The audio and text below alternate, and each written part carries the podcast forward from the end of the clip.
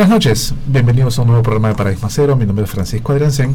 En esta oportunidad vamos a conversar sobre los misterios del Triángulo de las Bermudas. Me acompaña Matt Castañeira. Buenas noches, Paco, ¿cómo estás? En la mesa de control, Emilio. Hola, ¿cómo están? Muy buenas noches. Y frente a mí, Eric Cortés. Hola, ¿qué tal? ¿Cómo están? Buenas noches. Buenas noches. Pero no nos va a acompañar esta noche porque está con un compromiso previo, pero vamos a, tratar de hacer el programa sin él. Y, hablar de un tema bastante... muy bueno, Es una de las regiones que ha tenido más misterios o, más casos inexplicables o, explicables por muchas teorías en la época moderna, ¿no? O sea, ha pasado de todo ahí. Así es, desde los últimos tiempos y principalmente desde los últimos 70 eh, años eh, ha pasado varios fenómenos y vamos a intentar un poquito hablar sobre estos fenómenos y intentar encontrar una explicación o, no. Vamos a ver eso. vamos, a analizar muchas teorías, vamos a, ver qué, a, qué llegamos y queremos saber qué es lo que ustedes opinan del tema. ¿no? Un saludo para Moisés, para Silvana, para Yiresh, para Oscar, para Vladimir. Estamos en vivo, no se olviden que nos pueden llamar al 640-9365 para compartir sus teorías con nosotros. Oye, pero el tema del, el tema del Triángulo de las Bermudas ¿no? O sea, ¿cuándo comienza realmente el mito, ¿no? O sea, ¿cuándo comienzan realmente los sucesos inexplicables? O sea, hay una serie de hay una serie de, leyendas, hay una serie de historias, se han realizado películas, ¿no? Se han realizado películas, este, incluso series de televisión que hablan del Triángulo de las Bermudas, las desapariciones de barcos, desapariciones de aviones, ¿no? O sea, eh, gente que no regresa, extraños sucesos meteorológicos. Es, eh, es, realmente fascinante el tema y lo interesante es que la, el primer este registro de un suceso extraño se da el 15 de septiembre de 1492. 92. justo cuando se va a descubrir América. Eh, descubrir o hay también sería sobre eso, pero es... el, 15 de septiembre. perdón, Erika, pero Antes, antes mismo que empezamos a entrar bien en la historia, nos sería interesante ya de saber dónde está el Triángulo de las oh, Bermudas. Sí, definitivamente. Porque seguramente que hay bastante gente que se pregunta, pero ¿qué es el Triángulo de las Bermudas? ¿Dónde está ubicado? Entonces, vamos a ver un poquito eso. Si nuestro querido Emilio nos puede poner el, el, mapa, el mapa. satélite.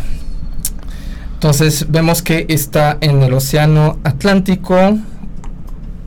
Entonces el Triángulo de las Bermudas es un triángulo, eh, bueno, es un triángulo imaginario, vamos a decir así, ¿no? imaginario, eh, que conecta Puerto Rico, las Islas de las Bahamas y Florida, si no me equivoco. Exacto, ¿no? Exacto. Ahí está, justo, justo en esa zona, ¿no? Eh, ese es el, perímetro pues donde ocurren todos estos casos extraños, ¿no? como les estaba comentando, ¿no? El primer caso documentado, o sea, documentado, porque de hecho que pueden haber sucedido muchos más casos, pero documentado, le ocurrió a Cristóbal Colón, ¿no? El 15 de septiembre de 1492 y está en el diario de a bordo de Cristóbal Colón. Claro, o sea, no, no es un mito, no es, un, no es una leyenda urbana, sino que está registrado. Y textualmente dice, eh, navegó aquel día con su noche 27 leguas, su camino al oeste y algunas más, y en esta noche al principio se vieron caer del cielo un maravilloso ramo de fuegos en el mar, lejos de ellos a cuatro o cinco leguas. ¿no? Y luego, el 17 de septiembre, ¿no? también de 1492, o sea, en esa misma travesía, unos dos días después, detallan que habían extraños problemas con el compás de navegación. La brújula. Sí, sí, yo. Sí, ya no detectaba el norte. detectaba el norte, ¿no? Ya no detectaba el norte. O sea, ya Colombia algo, ¿no? O sea, ya de por ahí tenemos que sacar una línea de qué estaba ocurriendo ahí hace muchísimos años. Pero ellos navegaban bastante por las estrellas también. Claro. En esos años, ¿no? Lo que sucedía es que el compás se desviaba y, ellos este eh, lo que era, oye, no está apuntando hacia el norte porque esa estrella debería estar al norte, pero la veían con una desviación de 20 grados, de 30 grados y lo gracioso es que después Colón se da cuenta que no era el compás el que estaba mal, era la estrella la que se movía. Viajaron, ¿no? Sí, sí, sí, bastante raro, bastante raro. Pero así, así comienza, ¿no? Así comienza. Y luego mitos, historias, hasta el, el caso que en la, en la actualidad, en el siglo XX, le da pues este todo este tema de, misterio a la zona de una forma más impactante. El 5 de diciembre de 1945, desde la, fase, desde la base de Fort Lauderdale, en norte de Miami, en la costa este de Florida, sale un grupo de aviones que eran este, los, los Navy Avengers, ¿no? aviones modernos para la época. De, después de la Segunda Guerra Mundial, ¿no? Estamos de acuerdo, ¿no? En 1945 es esto. Claro. ¿Ya? Apenas de segundo de la Segunda Guerra sí, Mundial. Así es. Este, y van a hacer una ruta de entrenamiento, ¿no? Que era un, era un ejercicio de entrenamiento que debían de ir por ciertos puntos de la zona, pasar por las Bahamas y regresar, ¿no? A la base. Este, y nunca regresaron. a las dos horas de vuelo comienzan a, por, radio, comienzan a indicar que no sabían dónde estaban, que los instrumentos estaban fallando y comienza a haber una interferencia en los mensajes de radio. O sea, ni siquiera la comunicación era fluida, sino comienza a haber interferencia. Y lo que escuchan es a ellos conversando de, oye, ok, vamos a seguir volando en tal dirección, este, nos queda poco combustible. Si a alguien se le acaba el combustible, todos caemos al mar, para que el grupo no se separe. Claro pero no los encontraron, o sea, nunca los encontraron, desaparecieron. Bueno, tú escuchaste que, eh, ¿sabes de eso? Que hubo un, un, avión en ese momento que estaba dando una... No, eh, lo que pasó ahí es que ellos desaparecen y inician la búsqueda, y, y ahí es cuando la Marina de los Estados Unidos envía un PBM-5, es ese avión que estamos viendo ahí, un Martin Mariner, un, un Martin Mariner, este para buscarlos y era un avión de rescate con una tripulación, si no me equivoco, de 30 personas más o menos, y también desapareció.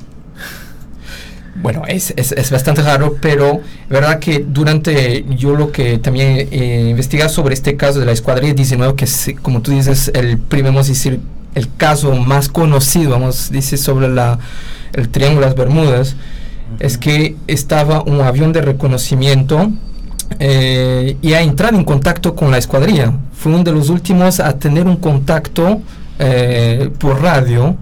Y en ese momento él, él dijo, usted no están en el lugar que deberían estar. Ustedes están en lo opuesto y deben seguir este camino para poder regresar a, a la base, ¿no? Ellos intentaron y no lograron hasta que perdieron el contacto con este avión. Y, se, y se dice que perdieron, bueno, se perdieron por el combustible sí. y se perdieron en el mar, ¿no? No, pero, o sea, la Marina realizó una búsqueda exhaustiva y no encontraron nada, o sea. No encontraron no, restos. Lo, no encontraron lo que ellos esperaban era encontrar ese, pues, a los tripulantes flotando, claro. porque si, si hubieran amarizado, todos tenían chalecos salvavidas, o sea, podían encontrarlos flotando a ellos, pero claro. no encontraron absolutamente nada, ¿no? Y, y bueno, aparecieron ahí. Pero, pero tú sabes que hay fanáticos en Estados Unidos que intentan encontrar los aviones. Ah, claro. Hay, hay, fanáticos. Se han realizado búsquedas, incluso el Discovery Channel auspició una, ¿no? Este, y encontraron otros aviones, pero no eran esos. bueno, bastante, bastante raro. Sí, sí, sí, sí, sí, bastante raro. Este, y ahora el tema es que esto es documentado. O sea, el tema es que han desaparecido más personas, más embarcaciones, y no ha sido documentado. Sí. ¿no? Este, otro caso, por ejemplo, que es bastante interesante, es el 4 de diciembre de 1970, eh, Bruce Hernon eh, despega de la isla Andros con dirección a Florida, ¿no? Y poco después, o sea, y, y, el reporte meteorológico era cielos despejados, ¿no?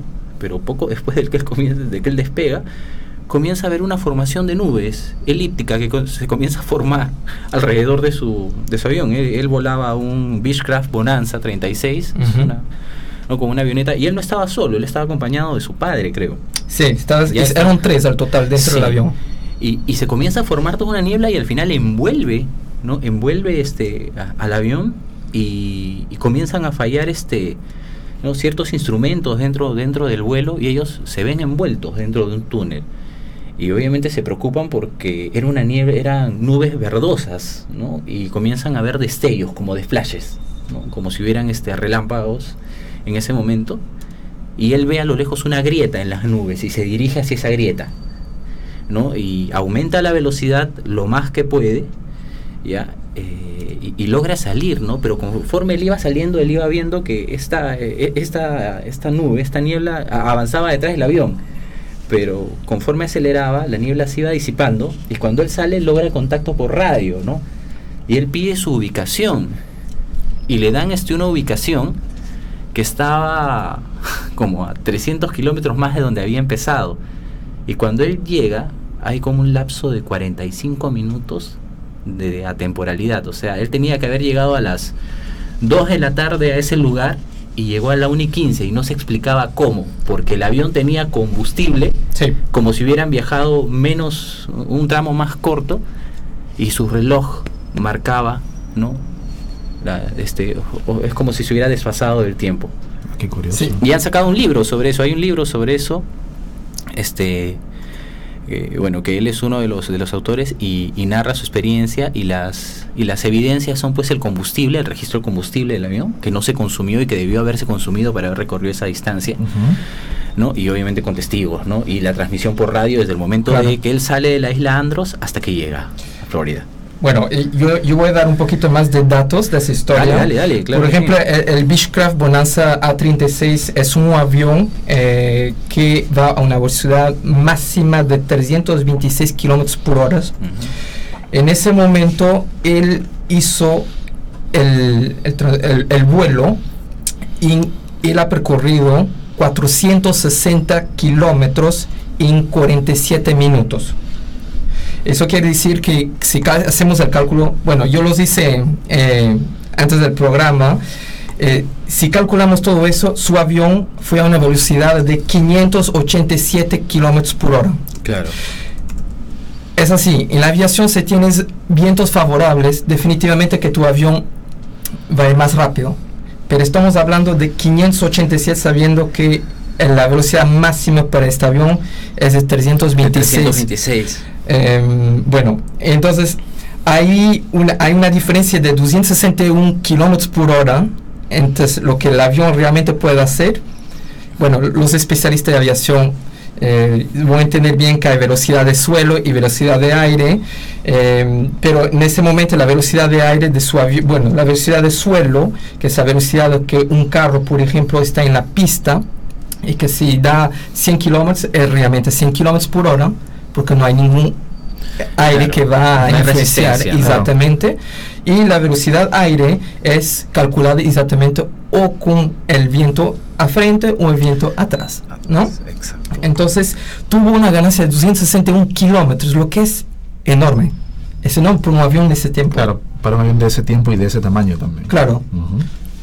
Bueno, justo Moisés Benzaque nos pone un comentario bien interesante. Nos dice, tengo un tío que fue piloto de Aeroperú me contó que en un vuelo de Lima a Miami pasaba por un vértice del triángulo y los instrumentos electromagnéticos se bloquearon por un par de minutos.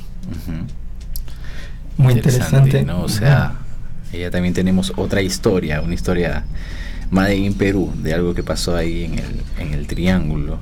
Bueno, hay que decir que hay muchos vuelos de Perú que vienen de, bueno, de Perú a Estados Unidos o que van para el Europa que pasan por esa ruta, que pasan por esa ruta, entonces es bien posible que algo pasa ahí. Sí, no, definitivamente algo pasa, porque no solamente es eso, o sea, hay embarcaciones que desaparecen, eh, embarcaciones que desaparecen y, y, el asunto es que no encuentran restos, es como si se desintegrara, como si se volatilizara totalmente, ¿no? Además, el 26 de junio del 2001, ¿no? este, una persona llamada Paul, Paul Benz, estaba navegando con un amigo en su velero, en el sector que se conoce como el Triángulo de las Bermudas, y lo primero que hace es ve una luz en el cielo, ¿no? Pensaba que era, será Venus, ¿no? Alguna estrella que está brillando ahí, pero de repente ve que se comienza a formar una nubosidad debajo de esta luz. Otra vez la misma nubosidad. La misma, sí, una nube, este, como una nube pequeña que se hace cada vez más grande, ¿no? Con una tonalidad verdosa, y la luz que ellos estaban viendo se introduce en la nubosidad y desaparece. Y desaparece también la nubosidad. Viajaron. No, o sea, ellos lo estaban viendo. O sea, ¿qué fue esa luz? ¿Por qué apareció esta neblina? La luz desaparece en la neblina. Era un ovni, era un, El asunto es que era una luz, era algo que no tenía por qué no estar tenía ahí. por qué estar ahí, ¿no? ¿Y qué es lo que pasó? Y, y en el momento que eso sucede, todos los, el sistema eléctrico del velero, porque tenía también un motor ahí eh, dentro del velero, eh, todo falla, todo se apaga. Todo se apaga en el momento que aparece la luz y esta nubosidad de nuevo, esta niebla electromagnética, como la han denominado muchas veces. Mm. ¿Por qué aparece? ¿Y por qué justamente hoy? Justamente ¿Y por qué en justamente esa zona. Exacto. ¿Por qué? Bueno, hay muchas teorías al respecto. ¿Cuáles son las suyas? Queremos escucharlas. Vam- tenemos un, un listado aquí que vamos a compartir con ustedes, pero también queremos conocer qué es lo que ustedes piensan. Y llaman también para saber la opinión, si quieren. ¿eh? Em, bueno, entonces, para esas teorías, bueno, para estas, vamos a decir, historias que pasaron y que son casos reales, eh, muchos científicos intentaron encontrar una forma, vamos a decir, lógica a lo que ha pasado. Y, por ejemplo, si volvemos al caso número 2 que estamos hablando, que es el caso de Bruce Chernin, Ujú. que es el caso del avión que ha pasado en, el, en ese túnel, en ese vortex, Sí. y que hizo más rápido el vuelo que supuestamente debía haber hecho. Eh, muchos dicen que es por fenómeno meteorológico, pero no tiene sentido. No tiene sentido. O sea, a mí, ¿sabes qué es lo que me hace pensar? Me hace pensar en un vórtice espacio-tiempo, quizás como una especie, como un puente Einstein-Rosen, sí, ya, o sea, un puente Einstein-Rosen pequeño en el que ellos están en un punto y hay una distorsión magnética tan fuerte que no recorren todo el espacio, sino que pasan de un punto a otro por esta distorsión que Sí. rompe la continuidad de espacio-tiempo. por eso es que pierden el contacto con radio y todos los instrumentos ¿no? Justo ahí fallan. tenemos un ejemplo de, de que es un, un puente Einstein-Rosen, ¿no? Del punto A al punto B, en vez de recorrer toda la curva, el espacio, eh, perdón, en vez de recorrer todo ese camino, el espacio se curva y se forma ahí el puente. Y llegas del punto A al punto B, obviamente mucho menos tiempo de lo que te hubiera tomado recorrerlo, pues, sin, sin la existencia de este fenómeno. Es, es una de las teorías, así pero funciona. para, para formar ese tipo de fenómeno eh, sería necesario una energía Ah, no, claro, o sea, eh, lo que en teoría para formar un puente Einstein-Rosen tú necesitas pues campos magnéticos fortísimos que en teoría no se pueden generar de manera natural, en teoría. En teoría, en la, teoría. la- la física eh, docta, colegiada, estructurada te dice que no se pueden generar, que no se pueden dar las condiciones, ¿no? Es más, o sea, se teoriza que se podrían generar puentes Einstein-Rosen de manera artificial, pero con una tecnología que tuviera, que se desarrollaría de aquí a 100 años todavía. Pero Einstein decía que estos fenómenos existían en el espacio, De forma natural. de forma natural, exacto, ¿no? De forma natural. Ahora, este, bueno, esa es, esa es una de las teorías, o sea, podría existir una fisura espacio-tiempo en el Triángulo de las Bermudas que se abre eventualmente, ¿no? Este, y es por eso que quizás o hay fenómenos de temporalidad o simplemente desaparecen. El puente de Einstein-Rosen es aleatorio y no los lleva al mismo sitio, los lleva a pero, otra. pero- pero estamos hablando de que la, la Tierra tiene movimiento de rotación y traslación. Entonces, ¿cómo podría siempre originarse en el mismo punto? Ah, es que ahí hay otra teoría, ¿no? Esa es la teoría de la variación magnética, ¿no? Y esta teoría incluso la mencionó la Guardia Costera de los Estados Unidos hace más de 30 años. Lo que ellos dicen es que hay dos puntos en la Tierra, ¿no? Hay dos puntos, hay dos puntos en la Tierra. eh, Uno es el Triángulo de las Bermudas, ¿no? Donde las brújulas magnéticas colapsan, donde hay cargas magnéticas inexplicables, que de alguna manera el campo magnético de la Tierra genera distorsiones en esa zona. Una sería en el Triángulo de las Bermudas y la otra estaría por China, lo que se conoce como el Mar del Dragón o el Mar del, el. Mar del Diablo. O sea, esa es otra de las, otra de las teorías, ¿no? O sea, interesante. Bueno, no solamente hubo aviones o avistamientos de ovnis, también hubo desaparición de barcos, avistamientos de barcos fantasmas. Claro, el Mary Celeste. Así es. Y bueno, y muchos... eh, he investigado un poquito sobre todo eso y verdad que muchos científicos intentan dar una explicación al fenómeno que es de una forma eh, meteorológica que en el Triángulo de las Bermudas está ubicada en una zona eh, donde hay bastantes huracanos. Em, entonces, por ejemplo, dicen que eh, el hecho, bueno, el huracán que tiene nubes negras, oscuras, tormentas, vientos fuertísimos, vientos que pueden ir a más de 200 kilómetros por hora, eh, granizos, eh, que podría ser el, la razón, una de las razones de las desapariciones de las embarcaciones en sí. Es lo que dicen. Podría ser, pero estamos hablando de que muchas de estas desapariciones suceden en, en momentos en los que tienen clima templado. Justamente, ahí viene, ahí vengo.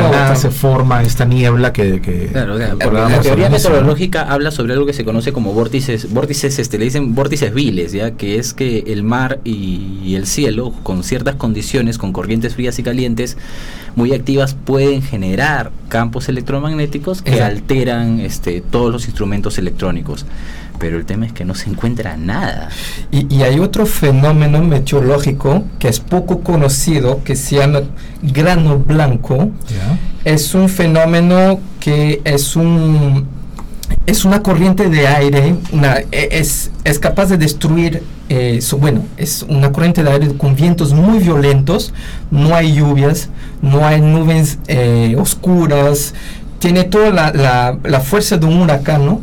pero no da señal que está llegando.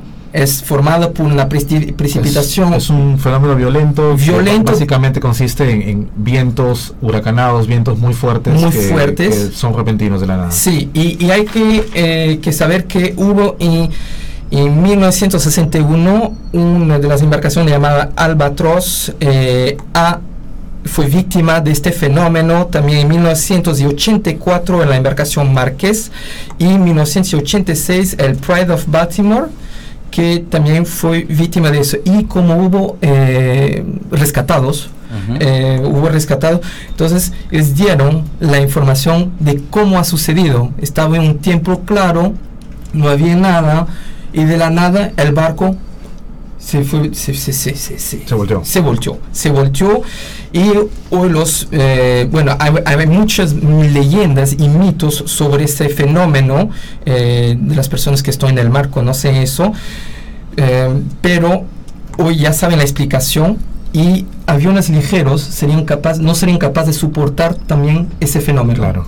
Entonces es algo invisible, con vientos fortísimos y que podría dar una explicación, pero hay cosas que no podemos explicar, por ejemplo, el, esa distorsión de tiempo, son cosas inexplicables, ¿no?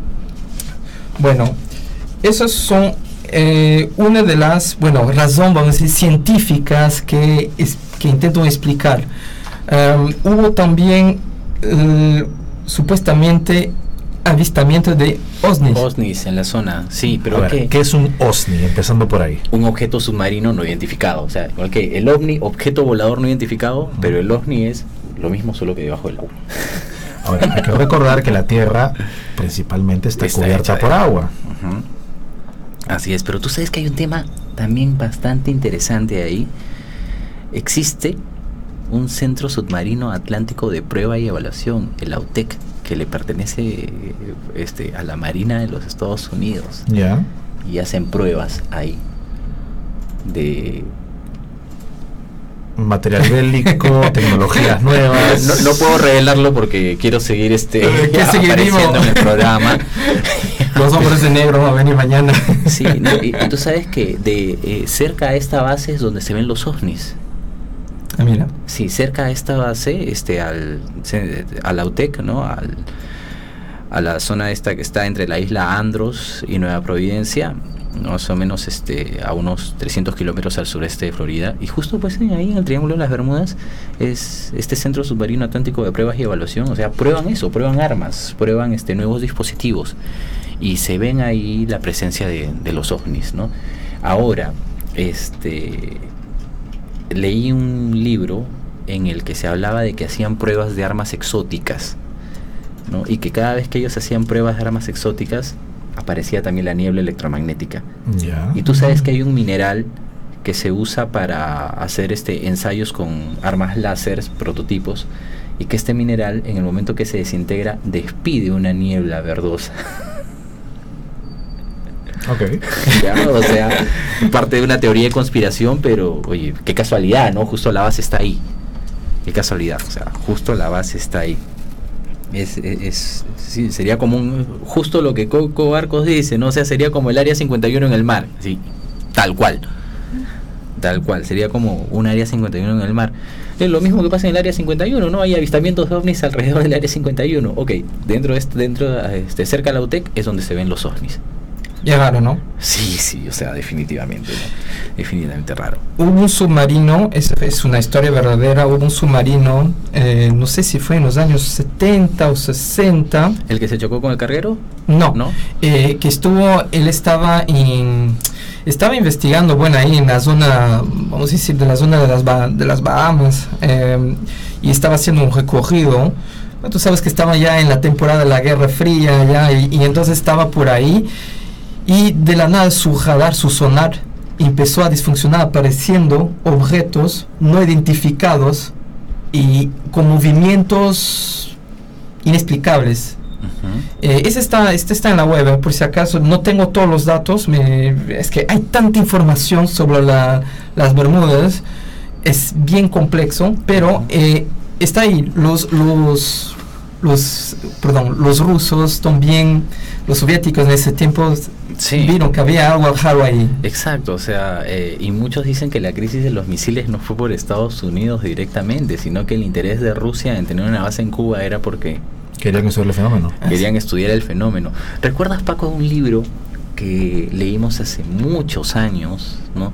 en el que se hablaba de un, em, de un submarinista que había encontrado una pirámide sumergida ¿no? en el Triángulo de las Bermudas y que él baja a la mayor profundidad que podía y logra acceder a la cúspide de la pirámide y había una piedra, había una piedra que parecía cuarzo y que su compás de mano que llevaba dejó de funcionar, la piedra afectaba no magnéticamente. Y él describe la ubicación de la pirámide y tal, y que no solamente él había visto, sino que las personas que estaban en la, embarcación, las condiciones de clima en ese momento aclararon el mar y podían ver la figura de la estructura piramidal. No recordemos que Edgar Casey, en más o menos 1940 y tantos, él dijo que a finales de este del siglo XX. ¿Quién era antes que sigas con eso? Ah, el medio durmiente, pues un medium norteamericano, y él mencionó que se iba a encontrar restos de la Atlántida, ¿no? Y, está este, si no me equivoco, es la carretera de Virí, estos restos este claro es como una, una como, una avenida como una avenida de piedras, Que, no es un no parece pues que es un tema natural no que no tendría por qué estar ahí. Sería un resto de, de una construcción antigua muy grande Así es, o sea, estaríamos hablando de que son que restos atlantes. Puede ser. ¿no? O sea, tomemos en cuenta que hace unos miles de años esa parte no estaba hundida, estaba a nivel del mar. Sí esa parte estaba a nivel del mar. quizá podría ser algo incluso anterior a esto. Anterior a eso, o sea, la Atlántida la, han ubicado en distintos lugares, mm. menciona que, es, que puede estar en África, que puede estar en, Europa del Este. En el desierto. En el desierto del Sahara también, en el ojo del Sahara, que es la Atlántida. O sea, hay tantas teorías de la Atlántida que quizá esta sea una de ellas, ¿no? Pero, o quizás otra cosa anterior. Sí, es bastante interesante. Esta, ¿no? Una de las supuestas pirámides que estaría... Pero a ver, pero si vamos tomando los testimonios y, tomando el, tema de lo registrado en el diario de Colón. O sea, en la época de Colón no habían bases estadounidenses. Claro, no había nada. Entonces podemos atrevernos a, descartar un poco el tema de un área 51 submarina. Al menos que no sea el origen de, del asunto. ¿no? Es que yo voy a existir para estudiar el asunto. Exacto, para estudiar el fenómeno, ¿no? O sea, ya sabemos que hay algo ahí desde hace más de 500 años. hay algo ahí, hay algo ahí. ¿no? Así que ellos también lo detectaron y han comenzado a estudiar el fenómeno, ¿no? Y están ahí por eso. ¿no? Están ahí por eso. Ahora, este se dan ciertas condiciones que podrían generar eh, distorsión de materia, distorsión espacio-tiempo. No sé si han escuchado hablar eh, de el efecto Hutchinson. ¿Qué es el efecto Hutchinson? A ver, explica, explica, explica. ok. No, digamos, el efecto Hutchinson es un efecto electromagnético anormal, ¿no? Que causa, no sé si la palabra sea válida, la gelatinación de los metales. O sea, algo sólido lo deshace. Lo Gelatinización, o sea, te, te, deshace. Exacto, lo deshace, ¿no? O sea, o cambia el estado de, físico de la, que está cambia el estado físico de la materia. O sea, logras fusiones en frío de los metales, ¿ya?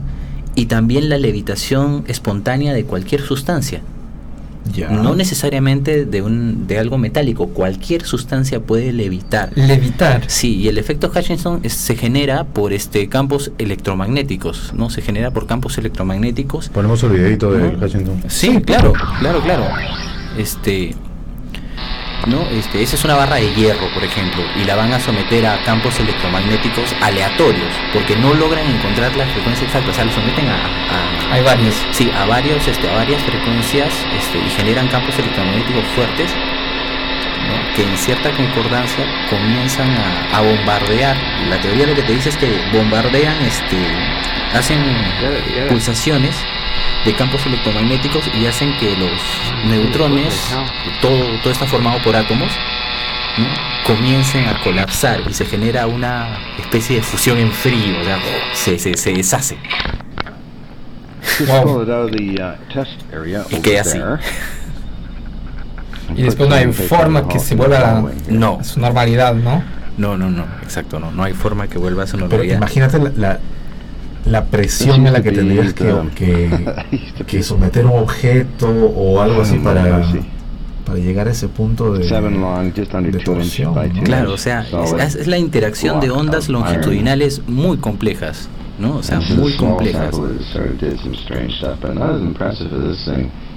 Es bastante, bastante interesante. Y tú sabes que Hutchinson es este un científico canadiense autodidacta ¿no? Y cuando él presenta su teoría, este, la sociedad científica lo, lo ignora totalmente. Para variar, lo que no está dentro del canon ortodoxo científico es, es ignorado. ¿no? Él es este, el, el doctor Hutchinson en su laboratorio.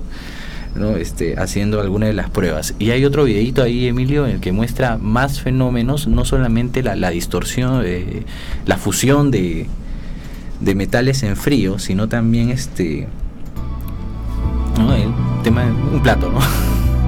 Lanzan ondas electromagnéticas longitudinales que afectan eh, los, el campo eléctrico de los neutrones que forman los átomos de cualquier materia. Eso, fue un vaso de plástico con agua. Ok, eh, te creo porque eso es una, llave metálica, pero mira, eso es un vaso de plástico. Eso es, un vaso de plástico, no sé, creo que tiene pintura, ¿no? Pintura, una vaina así, y lo someten a estos campos longitudinales magnéticos en diferentes frecuencias y algo comienza a ocurrir. ¿no? Y, para la época que fue grabado esto, que ha sido en los 80s, 90s, o sea, eso no es un efecto especial. Oye, mira cómo se está levantando la... Sí, ¿eh? Bueno, uno puede discutir, ok, que, que, esa masa, eso que se tiene un componente metálico fuerte, pero...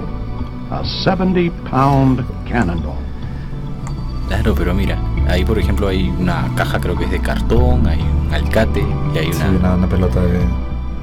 Una pelota, una bola de, de boliche, de bolos, ¿no? Y, y, no es nada espectacular lo que hace este Hutchinson, simplemente comenzó a jugar con frecuencias y, y hombre, comenzó a hacer que las cosas leviten, ¿no? Es más, ahora han logrado hacer este que algo le, que leviten objetos por frecuencias sonoras. No sé si se recuerdan hace unos meses que salió un experimento que con simplemente bobinas de parlantes tú puedes hacer que algo levite con ciertas frecuencias. Pero ese tipo ya lo hacía en los ochentas.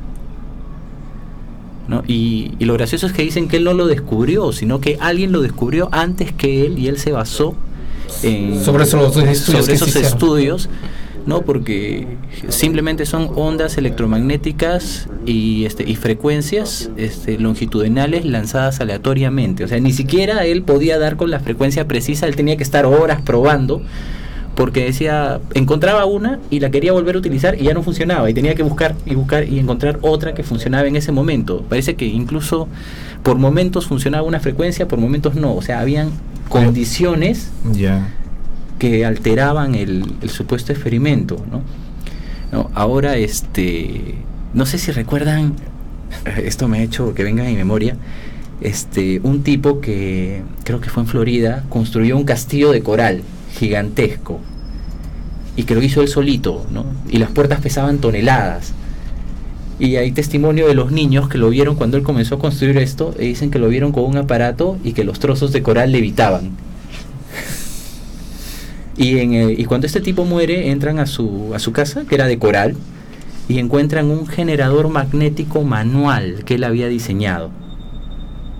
Y que la teoría comienza con que, oye, eh, con esto hacía levitar las cosas, con esto generaba energía, y comienzan las hipótesis, ¿no? ¿Y qué tal si usando ondas longitudinales, campos magnéticos, frecuencias específicas de sonido, se afecta tanto los electrones y neutrones en la materia, ¿no? que, la, que se genera esta fusión, o sea, o los deshace o los hace levitar. Claro. Eso explicaría cómo se dieron las grandes construcciones en la antigüedad. Y enfocando esto en el Triángulo de las Bermudas, lo que se dice es que en el Triángulo de las Bermudas se dan las condiciones que generan estas frecuencias electromagnéticas que dan el efecto Hutchinson. Porque cuando Hutchinson hacía estos experimentos en su laboratorio, ¿qué creen que se generaba aparte de los fenómenos de levitación y de que se deshacía la materia? Una niebla electromagnética verdosa. Que es la misma que aparece en el, en el Triángulo de las Bermudas cuando se dan estos fenómenos. O sea, en el Triángulo de las Bermudas existe algo que genera de manera natural, hay una fusión de metales, por ejemplo. Solamente con campos de frecuencia longitudinales se fusionó dos metales diferentes. ¿Te imaginas lo Wow. peligroso que puede ser eso si se, si se vuelve un arma? Sí, O sea, claro. lo que le podría hacer a la materia biológica, a un, a un cuerpo humano. A una combi. No, sí, es más, muchos decían que este era el principio del rayo de la muerte de Tesla. Qué miedo. Sí, O sea, que el rayo de la muerte de Tesla realmente eran ondas electromagnéticas longitudinales lanzadas en diferentes este, campos de, de onda variable y que eso comenzaba a golpear la materia y oye, o sea, la materia de qué está hecha? Átomos. Los átomos que tienen electrones y neutrones. Y pueden ser afectados por campos eléctricos. ¿Cómo, cómo te podrías defender de algo así? Es- No, de verdad, Y te imaginas si estas condiciones se dan en el Triángulo de las Bermudas, cuando está cruzando un avión, cuando está atravesando un barco. Ahora, es una zona bastante transitada, ¿no? Sí, sí, claro. O sea que por un lado está la teoría del, del puente Einstein-Rosen, ¿no? de la distorsión espacio-tiempo, ¿no? el viaje a otra dimensión, pero por otro lado estaría que, mira cómo he deshecho eso, el, que se dan las condiciones para generar el efecto Hutchinson en esta zona del planeta, Sería por un tema de, de propia del campo. del campo electromagnético de De la Tierra. Tierra. Así es. Bueno, ¿qué vemos ahí? Vemos un cuadradito flotando. Está levitando, sí está levitando. Bueno, hay que. Hoy ya se hacen trenes levitando con Sí, el- claro. electro. eh, El electromagnetismo. Sí. Bueno, Bueno, eso se hace creo que en Japón desde los Sí, 70. si no me equivoco. Exacto, o sea, la tecnología existe desde los 70, desde los 60, pero, o sea, ¿qué le está limitando, no? ¿Qué le está limitando? O sea, eh, ponte a pensar, ¿no? Eh, y si quizás usando esa tecnología, este, esa, eh, se explicaría la leyenda de cómo los antepasados este, que vivieron en Isla de Pascua hicieron levitar en el aire los moáis Ujú. a través del prana, que era una frecuencia que ellos emitían por su boca.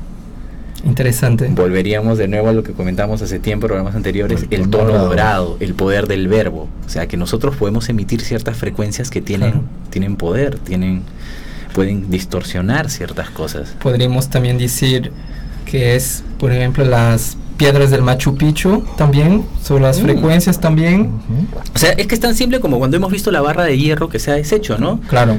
Se cogieron las piedras, lanzaron su, su, su- su rayo, su, su vaina y las, las hicieron como una masa Pero- pero- pero moldeable. ¿cómo, cómo podrían controlarlo? Estamos hablando de que ellos no tenían máquinas que se Ah. conozcan, o sea, no tenían estos generadores, nosotros no, pero pero arriba, Eh, justamente. arriba de otro lugar. Justamente. ¿no? Justamente. Sí, sí, es que cuando tú estás, por ejemplo, en Machu Picchu, están los grandes megalitos que no cabe ni un alfiler entre ellos. Y por otro lado están las construcciones que hicieron los incas, ¿no? Que es la piedra chiquita una sobre otra, acomodadita, bien bonita. O sea, si te das cuenta, son dos tipos de construcción.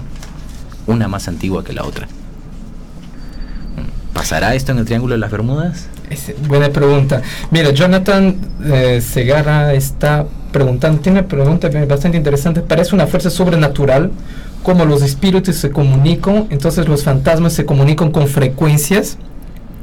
Es, también es una buena pregunta. Bueno, ahora que lo recuerdo, no sé si recuerdas ese caso que, que fuimos a investigar en, en este laboratorio dental, Sí. el cual tenía una, una antena Sí, de teléfono. Justamente, pero ahí aprovechaban, bueno, sí, aprovechaban de una cierta forma la, la onda electromagnética, que le dan como más fuerza. Sí. Pero ahí la, la pregunta es principalmente la comunicación, si podemos lograr una comunicación con una cierta frecuencia. Y, y eso es lo que intentamos, o, o mejor Oye, dicho, Sí, sí, puede ser. Puede, ¿Por qué no? ¿por qué no? Mira, Moisés nos ha hecho un comentario bastante interesante, ¿no? Me dice, oye, está en la Biblia, ¿no? La conquista de Jericó fue, el, este, la muralla de Jericó pues cayó a pedazos por el ruido de las trompetas, ¿se acuerdan? Sí, Claro. O sea, frecuencia, frecuencias. sonidos, Ajá. destruyeron la materia. Hicieron fusión ahí de lo que estaba hecho la muralla y se la trajeron abajo.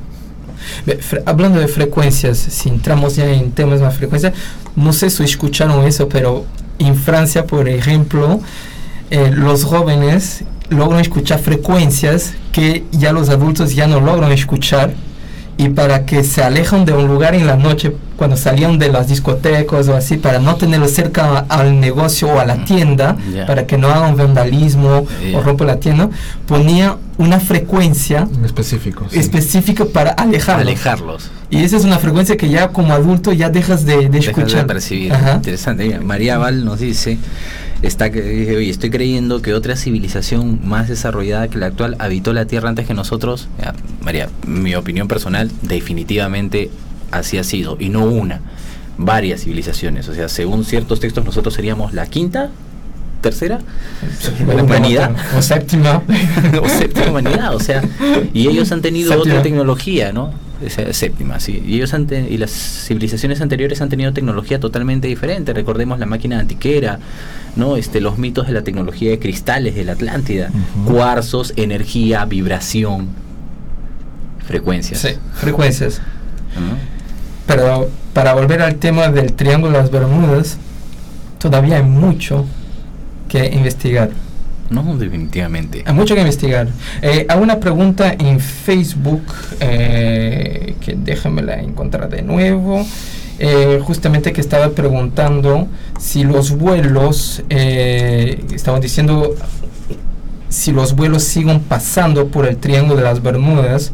Sí, siguen pasando, definitivamente. Hay rutas aeronáuticas que pasan por ahí normalmente. Claro, Sí, muy transitada. Sí. O sea, ¿Por qué no, no pasa estas cosas ahora a diario? Si estamos hablando de que hoy en día el transporte civil, marítimo, es, es está más, más masificado que, que hace 20 años, hace 30 años. ¿O no nos enteramos? Buena pregunta. Ese, ese es el O, problema. o ya lo han logrado controlar, porque creo que, el, no sé, el último caso que yo recuerdo de esto fue en el 2001, del, del, del velero. Sí, Estamos en Sí. 2019. y hace 18 años. Mm. O sea, bastante, bastante tiempo, ¿no? O sea, Es- ¿qué, qué realmente habrá, habrá ocurrido ahí? Miren, miren, vuelos en tiempo real. ¡Wow! Ah, mira, pasan por, justamente por las rutas, por la ruta por el Triángulo de las Bermudas. Si nos damos cuenta, entre Puerto Rico, las Bahamas y Florida, hay un montón de aviones que están pasando por ahí. Y no es por lo tanto que están cayendo Sí, claro. o desapareciendo. Pero quedan bastantes misterios. Eh, después ciertos científicos, bueno, científico no, bueno, podemos decir científico, he visto un científico diciendo que las desapariciones en el Triángulo de Bermudas es como si, si ustedes evalúan otras zonas en el Atlántico, en el Pacífico, hay tantas desapariciones, pero como hubo tantos así, por ejemplo, el Escuadrón 19, hubo historias de, eh, por ejemplo, el, el- el caso de, si no me equivoco, de Bruce Chernon, de, de- del avión que va más rápido que supuestamente debería haber ido. Eh, si todos estos casos no tendrían dado más... Claro, si te hubiera pasado lo mismo en otra zona del mar, en otro lugar, no hubiera sido noticia. Es Pero eso. si te pasó ahí, inmediatamente va a saltar el tema relacionado al triángulo. ¿A eso Así te es. refieres? Así es. Claro. Así es. Entonces, perdón. Sí, dale, no, no, no, está, está- está bien, dale, No, dale. ent- eh, entonces, el, el problema es que él estaba diciendo que la gente está haciendo mucho por lo que realmente es, porque hay un montón de aviones que desaparecieron en, el, en el océano, hay un montón de barcos que desaparecieron en el, en el océano y no es y por lo tanto estamos privilegiando esa zona. Pero hay muchas cosas que son raras ahí, misteriosas diría mismo. sí, sí, mira. Justo Coco Arcos nos pone, ¿no? O sea, ¿qué hay de las desapariciones que habla la gente que vive cerca de Marcahuasi? Es cierto, mira, Otro yo, gran campo que, que yo me entero eso, o sea, yo sé que está el, el tema ahí que hay una, una zona medio muerta también hay que, Ajá. que la brújula deja de funcionar o funciona mal, pero desapariciones ahí yo no sabía. Mira, ahorita este Emilio, no sé si puedes este ponerlo, justo hemos conseguido un par de imágenes de lo que es el castillo de Coral, eh, ¿ya? Es este el castillo de Coral es una es una misteriosa construcción, ¿no? Porque la hizo un solo hombre, eso dicen, es un tal Edward Letskanin, este que murió en 1951, que era un emigrante de Letonia y, y él construyó el, castillo al que él lo llamó Rockgate Park, pero lo hizo solo, ¿no? Lo hizo solo. Y este y este y, y nadie se explica cómo es que él pudo mover, ¿no? Este unos bloques de coral inmensos y el coral es frágil, pues, o sea, coral este una mala manipulación y se quiebra. Es esa parte de ahí, por ejemplo, es la entrada, debajo de ese triángulo es la puerta esta gira. Está perfectamente balanceada para que alguien vaya, le empuje y como una puerta giratoria de hotel. Y, y él era una persona, pues, este, físicamente de una constitución, pues, este, ¿no? Delgada, pequeña, y, y él, lo único que encontraron eh, luego de que él muere fue un generador manual que cuando se activaba, Lo que tú hablaste. ajá, lo que cuando se activa manualmente, este, los aparatos alrededor que funcionan con electricidad dejaban de funcionar. O sea, esta persona encontró la manera de generar estos, estos campos de onda electromagnéticos, estas frecuencias longitudinales que afectan la materia. Y, ¿no? y, y es lo que y uno y, y cuando él fallece, ¿no? Se le pregunta a la gente de la zona y unos niños narraron que lo vieron a él operando una máquina y que los bloques de coral levitaban hacia donde él indicaba con su con su equipo. Interesante, ¿eh? Bien- bien curioso. ¿eh? Sí, sí, sí, definitivamente, definitivamente, bastante curioso. O sea que habrán fuerzas electromagnéticas en el Triángulo de las Bermudas que generen distorsiones espacio-tiempo. El, vuelo, el vuelo 19 habrá desaparecido, habrá sido desintegrado por estas fuerzas, por eso no encontraron nada Hasta ahora. hasta ahora. Y sigo buscando. Sí. O habrán encontrado una grieta dimensional y terminaron sus vidas en, en una dimensión que está en otra frecuencia, en, en este planeta, pero en otra frecuencia. en- o sea, est- están ahí. Sabes que nuestro universo vibra en una frecuencia y las dimensiones paralelas vibran en eh, un, un punto más de frecuencia y es otra dimensión que nosotros no la podemos Claro. ¿Qué habrá sucedido realmente? Nos quedamos con más preguntas que respuestas, creo. Justo, justo, mira, Mechita dice el avión de Malasia. Ese también es un caso bien extraño. Que desapareció y hasta ahora no se sabe nada de lo que ha pasado. ¿Sí o no? Sí, ya sabe que era desaparecido. Acá nos mencionan, ¿no? Este, saben de un avión que aterrizó después de años en un aeropuerto que no era su destino. Este, aterrizó en Venezuela, en Caracas.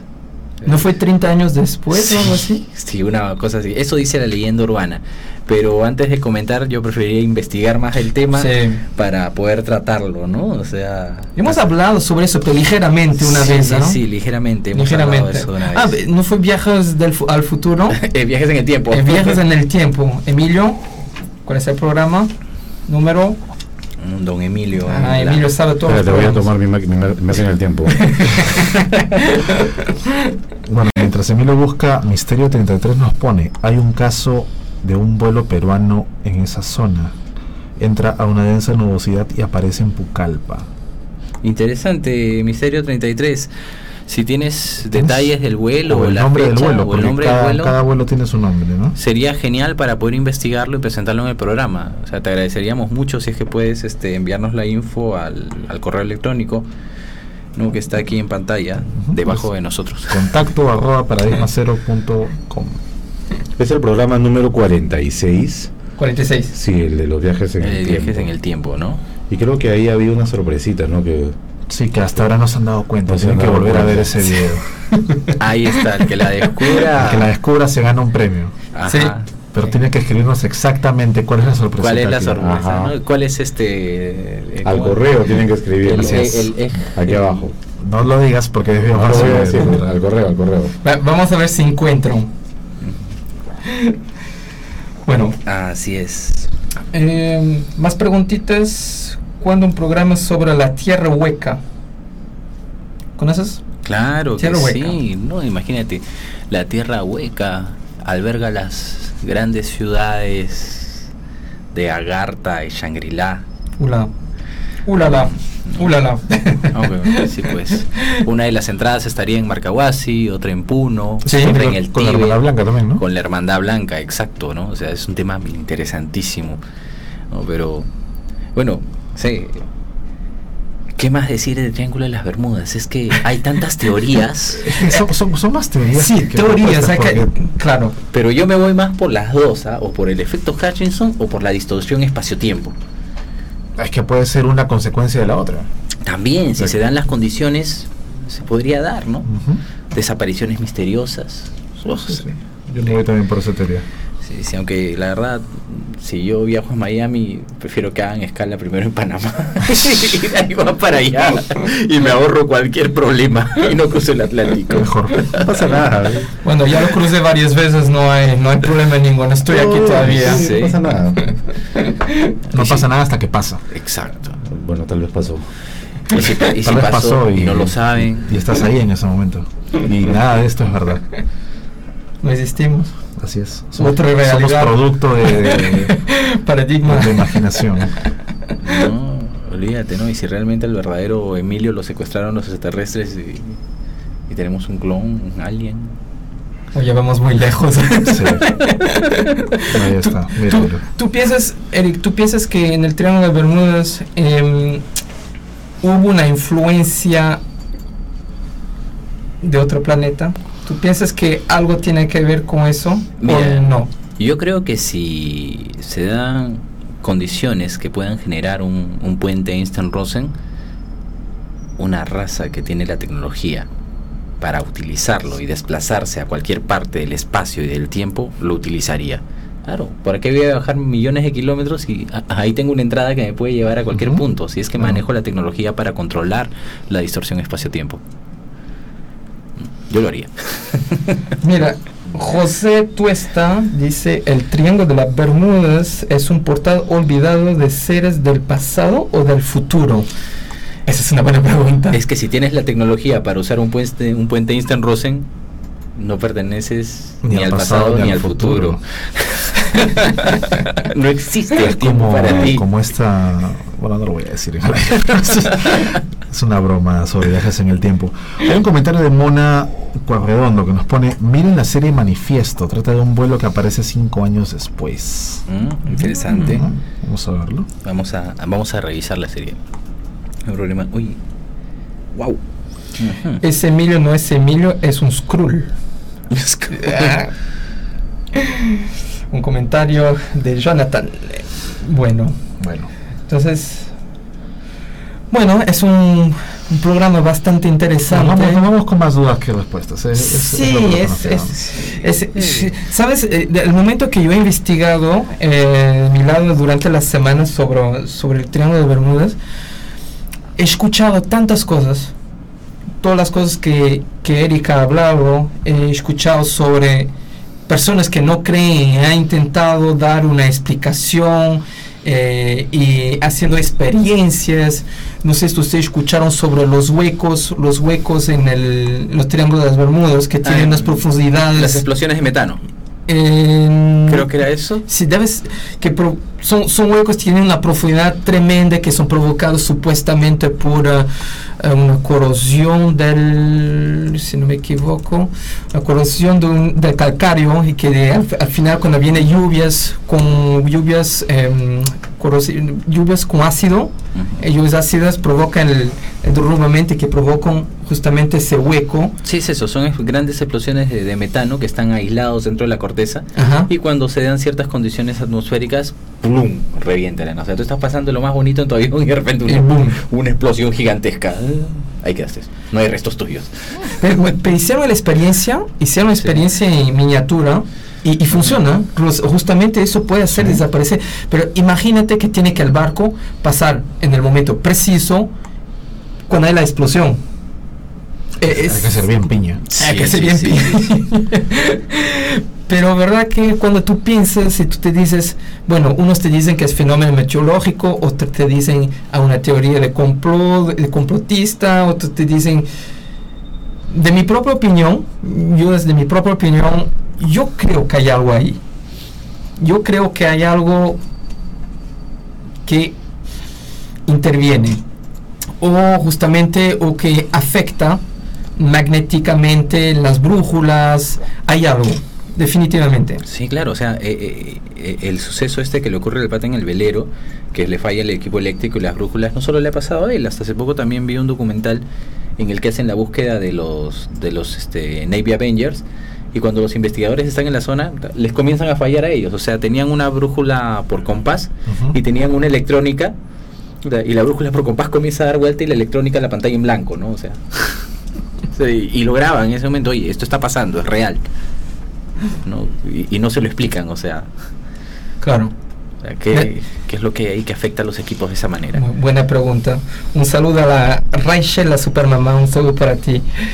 Bueno, eh, verdad que todavía muchas preguntas, Sí. muchas preguntas que uno todavía, y todas las teorías son teorías, no hay que olvidar eso. Son teorías y, y, y no, no hay forma, creo, de, de encontrar esta verdad, a menos que todos nos pongamos de acuerdo y vayamos allá en veleros a ver quién desaparece. Yo, yo iría, a mí me gusta Sí. la aventura. Mátate, Alquilamos, vamos, no, vamos a Bahía no, no. y intentar, pero no en, en temporada de huracanos. Mucho sol, mucha agua, ¿Ya? no voy para allá. Sí. Ya, pero no en No, temporadas no. de huracanos, ¿no? Por si acaso. Te desintegras ahí Sí, el sol. no hay forma. ¿Cuándo hacen un programa en el presbítero con público para hacer una caminata nocturna? Complicado, Jonathan Segarra. Sí, Hay sí, que pedir que- permiso a la a la beneficencia y pues es peligroso. Claro. Hay que hacer pedidos. Así es. Bueno, todo necesito pedidos. Toma tiempo. Entonces, pero vamos a ver si un día organizamos algo. Vamos Sí, a ver. pues, Algún día vamos. a organizar algo, lo, lo pondremos en el canal y los invitaremos que nos, que nos sigan. Podemos hacer un sorteo, ¿no? Un sorteo de Claro. una cierta cantidad de personas. No cardíacos. No cardíacos. No cardíacos. Y los llevamos a Marcahuasi. A desaparecer todos en el infernillo. El infernillo. No, que mira, esto ya, ya suena culto ovni. Sí, ¿no? Imagínate, ¿no? Como los raelianos. los ¿no? relianos, los, los- ¿cómo era? La Heaven's Gate. Los, la, la Heaven Gay, ¿no? Los, paradi los paradigmianos. Los, los paradigmianos cero. bueno, ok. el tiempo es traicionero, ya hemos llegado al final del programa. Sí. Quiero agradecerles a todos por estar con nosotros. Un saludo a Pedro que nos debe estar mirando ahorita. Hola, Pedro. Hola Pedro. Hola. Está en el tráfico ahorita. Sí. Ahorita está en el tráfico. Gracias Matt. Gracias a ti, Paco. Gracias Emilio. Gracias a todos, suscríbanse, compartan. Denle like a este video. Gracias Eric. Gracias a todos. Gracias a todos por estar aquí. Hasta el próximo viernes a las 9 pm. Chao. Chao.